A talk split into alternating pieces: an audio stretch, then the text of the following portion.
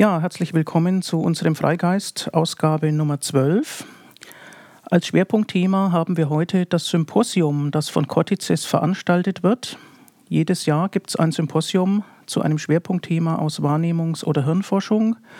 Dieses Jahr unter dem Titel Hirn im Glück, Freude, Liebe, Hoffnung im Spiegel der Neurowissenschaft. Das findet statt von 12. bis 14. April im Aufsichtssaal des Germanischen Nationalmuseums in Nürnberg. Ich möchte darüber nicht alleine reden, sondern ähm, begrüße wie schon manches Mal einen Gast, nämlich Rainer Rosenzweig. Hallo Rainer. Hallo. Ja, wir sind beide aktiv ähm, bei Cortices. Man kann es ja problematisch finden, wenn sich die Aktiven einer Organisation gegenseitig interviewen, aber andererseits bietet das auch einen authentischen Blick hinter die Kulissen. Ähm, deswegen wollen wir jetzt mal ein bisschen miteinander reden. Wahrnehmungs- und Hirnforschung, Rainer, das ist ja eines deiner Themen seit vielen Jahren. Was verbindet dich denn mit der Wahrnehmung und mit der Hirnforschung? Ja, was verbindet mich mit der Wahrnehmung? Ich ähm, habe ja ursprünglich mal Mathematik studiert, ähm, habe dann aber ähm, ja, mich durch viele Kontakte, unter anderem auch in der Skeptiker-Szene, auf die wir vielleicht noch zu sprechen kommen, ähm, mhm. ja, in eine Richtung bewegt, ähm, die sich damit beschäftigt, wie ähm, wir als Menschen denn dazu kommen, manche Dinge für wahr zu halten, manche Dinge nicht. Ähm, und da ist man sehr schnell bei der Wahrnehmung, Wahrnehmungspsychologie. Mhm. Ähm, so bin ich also bei der Wahrnehmungspsychologie gelandet. Ähm, habe dort promoviert bei einem ähm, sehr ähm, ja, spannenden ähm, Biologen in Würzburg, Rainer Wolf, mhm. war mein Doktorvater. Und äh, das hat mich jetzt auf das Thema Wahrnehmung, Wahrnehmungspsychologie gebracht. Ist das, was wir wahrnehmen, wirklich immer wahr? Ähm, mhm. das hat mich lange beschäftigt und hat auch dazu geführt, dass ich mich mit anderen Menschen zusammengeschlossen habe, die gerade dabei waren, eine ähm, ja, Erlebnisausstellung in Nürnberg zusammenzustellen, äh, mhm. die dann später in einem Nürnberger Stadtmauerturm als Turm der Sinne, äh, als Museum eröffnet wurde. Okay, aber du hast die Fachkompetenz schon mitgebracht, weil du selbst einen Wahrnehmungseffekt untersucht hast in deiner Doktorarbeit. So ist es. Äh, ich habe ein spezielles Phänomen untersucht, das sich mit dem 3D-Sehen beschäftigt. Ähm, da ging es eigentlich um die Frage, wie lange braucht das Gehirn, um sowas wie räumliche Tiefe zu berechnen. Ähm, das kann man anhand von einer ähm, sehr netten Täuschung erkennen, die Rainer Wolf entdeckt hat und die ich dann in meiner Doktorarbeit untersucht habe. Mhm. Und der Weg zur Hirnforschung war dann nicht weit, denn Wahrnehmung funktioniert nur, wenn ein Gehirn dahinter steckt. So ist es, genau. Also das Gehirn ist dafür zwingend notwendig. Ähm, das Gehirn ist ja etwas, was ähm, unser Leben in gewisser Weise stark bestimmt ähm, und die Wahrnehmung ist ein großer Teil davon. Also nur das, was wir wahrnehmen, äh, kommt überhaupt in uns rein, kann überhaupt als Grundlage für das dienen, was wir dann denken nennen. Mhm, mh.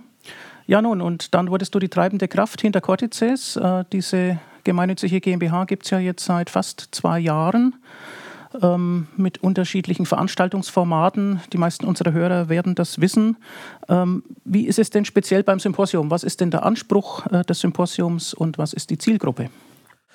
Ja, letztlich ist die Zielgruppe eigentlich sehr breit. Ähm, wir wollen alle diejenigen erreichen, die sich an einem Wochenende lang, ein Wochenende lang mit einem Thema intensiv beschäftigen wollen, die mit äh, Wissenschaftlerinnen und Wissenschaftlern reden wollen, die äh, wissen wollen, was an der Stelle geforscht wird, was gerade herausgebracht wird, was die Folgen daraus sind, äh, die in eine Diskussion eintreten wollen mit den Wissenschaftlerinnen und Wissenschaftlern, die ähm, ja einfach wissen wollen, äh, was kann man dazu ähm, aus Sicht der heutigen Forschung sagen mhm. zu dem Thema. Also ein Einblick in äh, den aktuellen Stand der Forschung von Fachleuten für Nichtfachleute.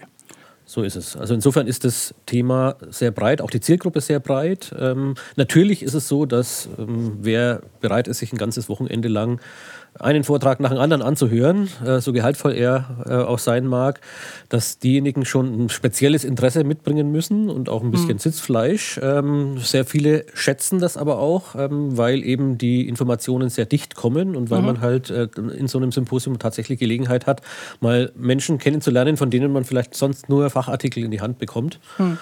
Ähm, also äh, insofern ist die Zielgruppe, was das anbelangt, vermutlich ein bisschen eingeengt. Also sehr viele Menschen kommen, die beruflich mit dem Thema zu tun haben. Äh, Leute aus dem äh, Bereich der Therapeuten, Ärzte, mhm. aber auch ähm, Pädagogen, Lehrerinnen, Lehrer. Ähm, es gibt auch Fortbildungspunkte, oder?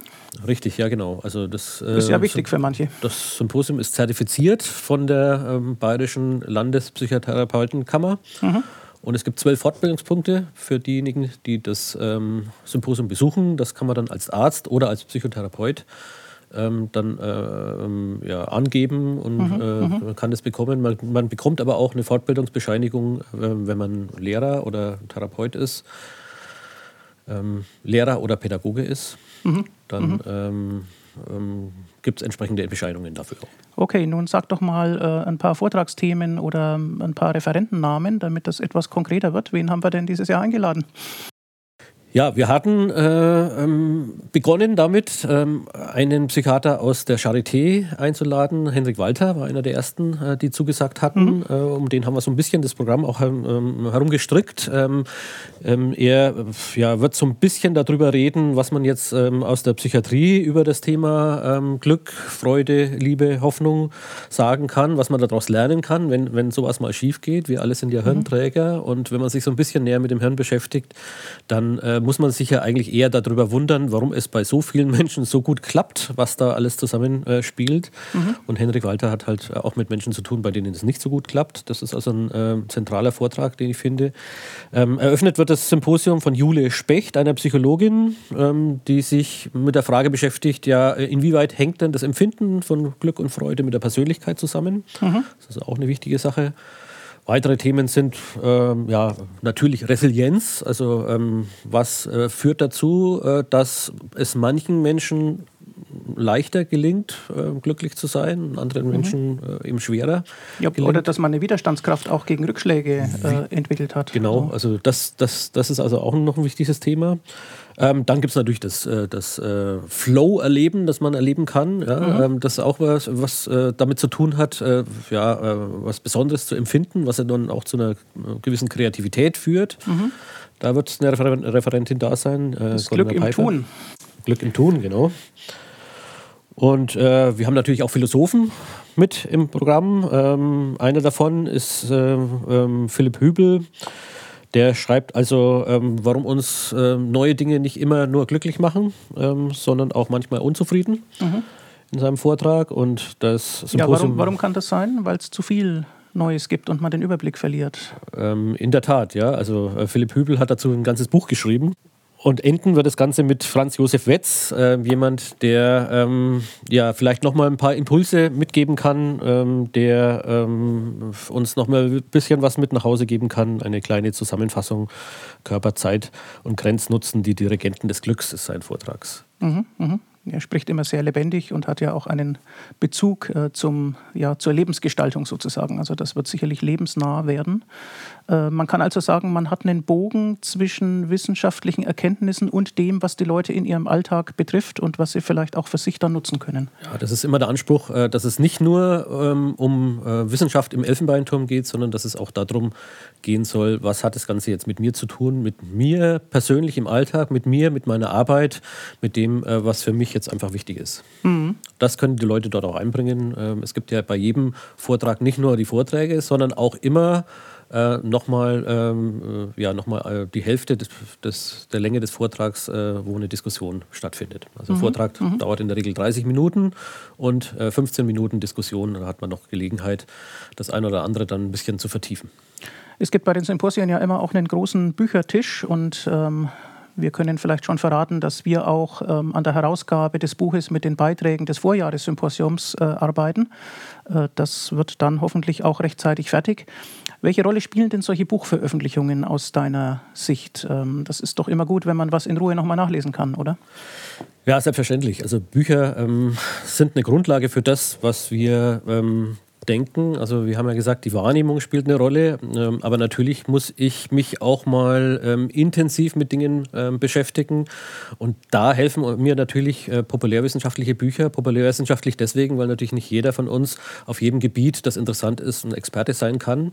Deswegen ähm, ja, lebt eigentlich der Diskurs, den wir hier führen wollen, davon, dass es Menschen gibt, die sich hinsetzen und mal ein Thema konzentriert zusammenschreiben, so dass es einerseits gehaltvoll ist und tatsächlich mhm. nah an der Wissenschaft ist, aber andererseits auch so geschrieben ist, dass sich jemand, äh, der jetzt nicht mein Fachkollege ist, äh, mit dem Thema beschäftigen kann und zwar mit Gewinn beschäftigen kann. Mhm. Darauf setzen wir ein bisschen, äh, ja. das, darauf setzen wir auch auf in unserem Symposium und gerade deswegen haben wir auch einen vollen Büchertisch mit aktuellen Neuerscheinungen, die äh, ja auch äh, in mühevoller Arbeit von uns beiden zusammengestellt werden, ähm, ähm, die Bücherlisten, aber es ist was, ähm, was einerseits sehr wichtig ist, andererseits aber auch, wie ich aus den Rückmeldungen höre, sehr geschätzt wird. Also das Sortiment auf dem Büchertisch ist tatsächlich für viele ein Highlight im Jahr. Also viele kommen tatsächlich daher und ähm, mhm. zu uns und decken sich dann mit den ähm, wichtigen ähm, Publikationen ein, die es ja, jetzt gerade ja. im Bereich Kognitions- und Neurowissenschaften äh, auf dem Buchmarkt gibt. Ja, das ist gut, kann ich bestätigen. Und wenn wir schon dabei sind, unser eigenes Symposium zu loben, dann können wir auch gleich darauf hinweisen,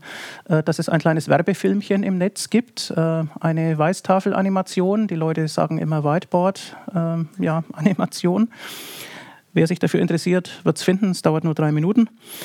Ähm, nun vielleicht mal von speziellen Angebot des Symposiums weg. Ähm, die Organisation Cortices, das bist ja nicht du alleine, sondern ähm, wir sind ein Team. Welche Rolle spielt das für, ja, für deine Planungen, für die Aktivitäten?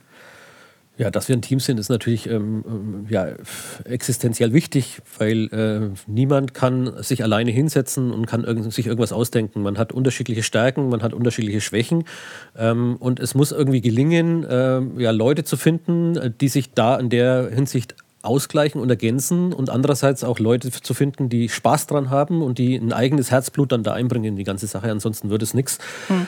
Das ist in, bei Cortices eigentlich relativ gut gelungen. Wir haben ein tolles Team, das sich gut ergänzt. Ähm, wir haben in dem Team ja nicht nur diejenigen, die organisieren können, diejenigen, die äh, ja einen gedanklichen Hintergrund haben, sondern wir haben auch ähm, ja, äh, eine Journalistin im Team, wir haben auch einen Biologen im Team, äh, wir haben auch äh, jemanden, der sich mit Seminarorganisation ausdenkt im Team, wir haben eine Neuropsychologin, wir haben jemanden, der Podcast machen kann. Äh, ansonsten könnten wir hier uns äh, zwar unterhalten, aber es würde niemand, niemand erfahren, erfahren und, und darüber hören. Ja, genau. Also all das ist, ist wichtig. Wir haben einen Musiker im Team, der dafür sorgt, dass auch beim Symposium nicht nur ähm, ja, nicht nur der Geist beschäftigt wird, sondern dann auch das Gemüt, nämlich ja. am Samstagnachmittag äh, äh, nach den Vorträgen wird es dann noch ein, äh, ein Come-Together geben, äh, wo man zusammenstehen kann. Und da wird man unterhalten mit Wein und Musik. Also mhm, das mhm. ist ungeheuer wichtig, dass man so ein Team zusammen hat, die dann auch wirklich für die Sache arbeiten und die dafür sorgen, dass man dann letztlich auch so ein Symposium zusammenbringt, ja. das für alle dann ein Gewinn ist, die dahin ja. kommen. Und du hältst das Team auch zusammen. Das äh, kannst du ja nicht selber sagen, das sage ich. und hast es auch teilweise äh, zusammengebracht in dieser, äh, in dieser Konstellation. Und das ist bisher alles sehr erfolgreich. Wir freuen uns auf das Symposium. Nun, das Team ähm, verbindet auch eine, ja, wie soll man sagen, einen, eine weltanschauliche Hintergrundeinstellung, ähm, nämlich eine Neigung zum säkularen Humanismus. Wie siehst du denn eigentlich das Verhältnis von Wissenschaft zur Weltanschauung? Naja, Weltanschauung ist ein breites Gebiet. Jeder Mensch ähm, hat eine Weltanschauung, ob er das jetzt sich selbst einräumt oder auch nicht. Ähm, jeder schaut die Welt auf seine Art und Weise an. Mhm. Nun gibt es ja Menschen, ähm, die sind religiös geprägt. Äh, viele, die in unserer ähm, ja, Kultur aufgewachsen sind, sind das und haben das vielleicht von klein auf auch mitbekommen. Es gibt auch andere, äh, die haben sich da herausgedacht, indem sie im Lauf äh, der äh, Zeit halt äh, über ihre eigene Weltanschauung nachgedacht haben und dann vielleicht zu anderen Schlüssen gekommen sind, als man ihnen als Kind mitgegeben hat.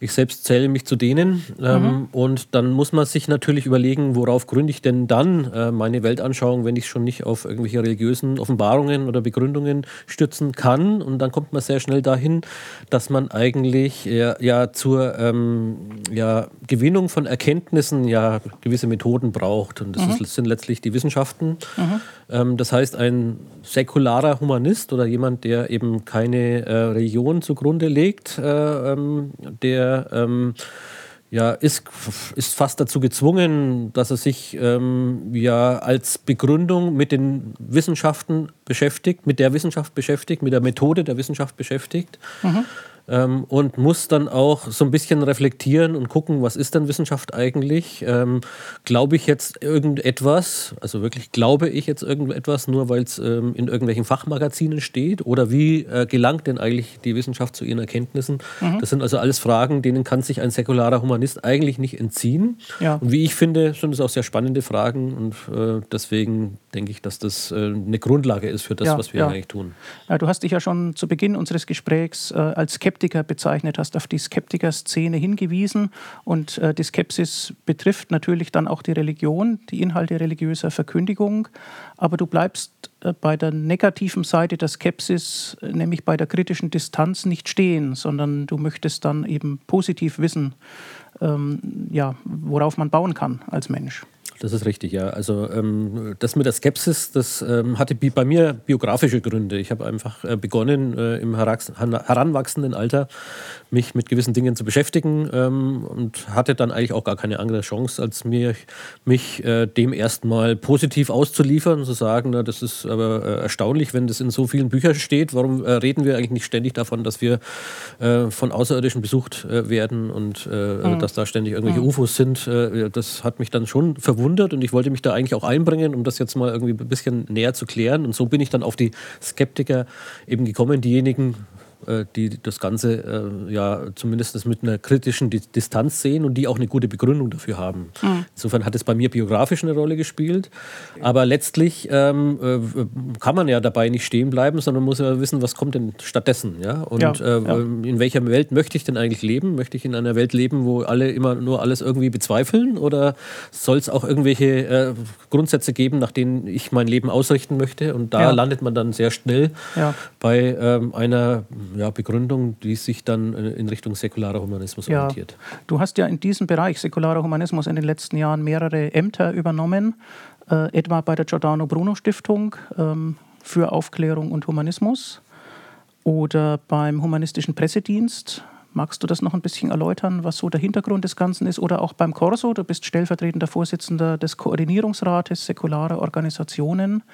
Ähm, welche Rolle spielen all diese Organisationen? Kann man nicht einfach als Privatmensch Humanist sein? Ja, jeder kann natürlich das tun, was er möchte und kann das auch alleine tun. Nur in dem Moment, äh, wo ich äh, eine Idee habe und die Idee auch irgendwie umsetzen möchte, kann ich das nicht mehr alleine tun, sondern da brauche ich irgendwie eine Gemeinschaft. Da brauche ich Menschen, die ähnlich denken wie ich. Da muss ich gucken, ähm, wie kann ich mich denn zusammenschließen? Wie kann ich denn das äh, erreichen? Wie kann ich ein bisschen wirken in, in der Gesellschaft? Also nicht nur für mich alleine, sondern wie kann ich in die Gesellschaft hineinwirken? Das ist letztlich die Motivation dafür, dass ich mich dann zur Verfügung stelle, ähm, ja, für gewisse Ämter äh, mich einzubringen.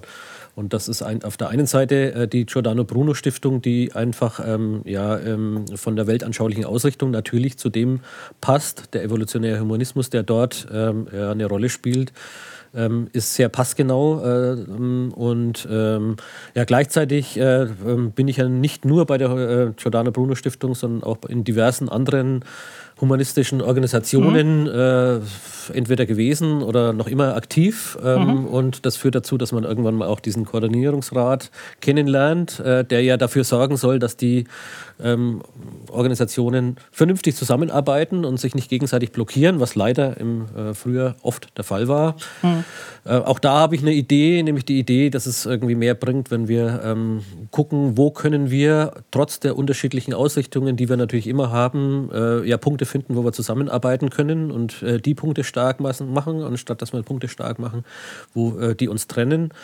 Ähm, das ist auch etwas, was ich einbringen mach, äh, möchte. Deswegen mhm, mhm, das Engagement im Koordinierungsrat der säkularen Organisationen Corso.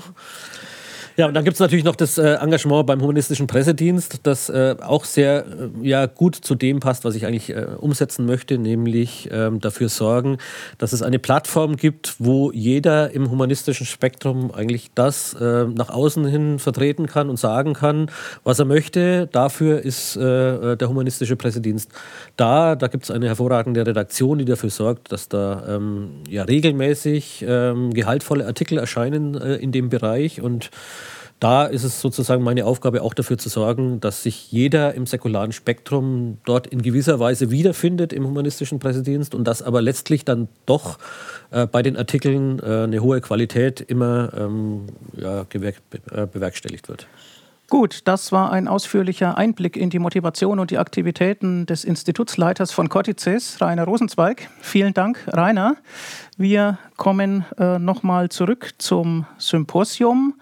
Äh, das waren jetzt also weltanschauliche Ausblicke, aber das Symposium ist ja ein rein populärwissenschaftliches Angebot. Da geht es nicht um Weltanschauung, sondern da geht es einfach um die Vermittlung eines Kenntnisstandes. Hirn im Glück. Rainer, du sagst manchmal Glück im Hirn. Aber der offizielle Titel ist Hirn im Glück, Freude, Liebe, Hoffnung im Spiegel der Neurowissenschaft am 12. bis 14. April. Gibt es einen Frühbucherrabatt? Ja, der Frühbucherrabatt wurde sogar ein bisschen nach hinten verlegt. Wir hatten ursprünglich mal den 1. März gesagt. Jetzt äh, gilt der Frühbucherrabatt noch bis zum 17. März. Das hat seinen Grund einfach daran, dass wir mit dem Flyer ein bisschen spät rausgekommen sind. Mhm. Aber bis zum 17. März kann man sich also mit 10 Euro Rabatt anmelden. Es lohnt sich also bis zum 17. März noch anzumelden. Es lohnt sich auch danach noch. Ja, da muss man halt irgendwie 10 Euro mehr bezahlen. Insgesamt äh, kostet eine Teilnahme am Symposium ähm, 170 Euro, also bis zum 17. März dann nur 160 Euro. Mhm. Äh, wer ermäßigungsberechtigt ist, äh, zahlt nur 130 Euro, beziehungsweise bis zum 17. März 120 Euro und ermäßigt äh, ähm, Ermäßigung bekommen äh, Studierende und Abonnenten äh, im äh, Spektrum Verlag. Okay, ja, du bist ja für das Wirtschaftliche zuständig bei Cortices. Das waren nochmal wichtige Hinweise. Vielen Dank. Damit wollen wir es für heute genug sein lassen. Bis zum nächsten Freigeist.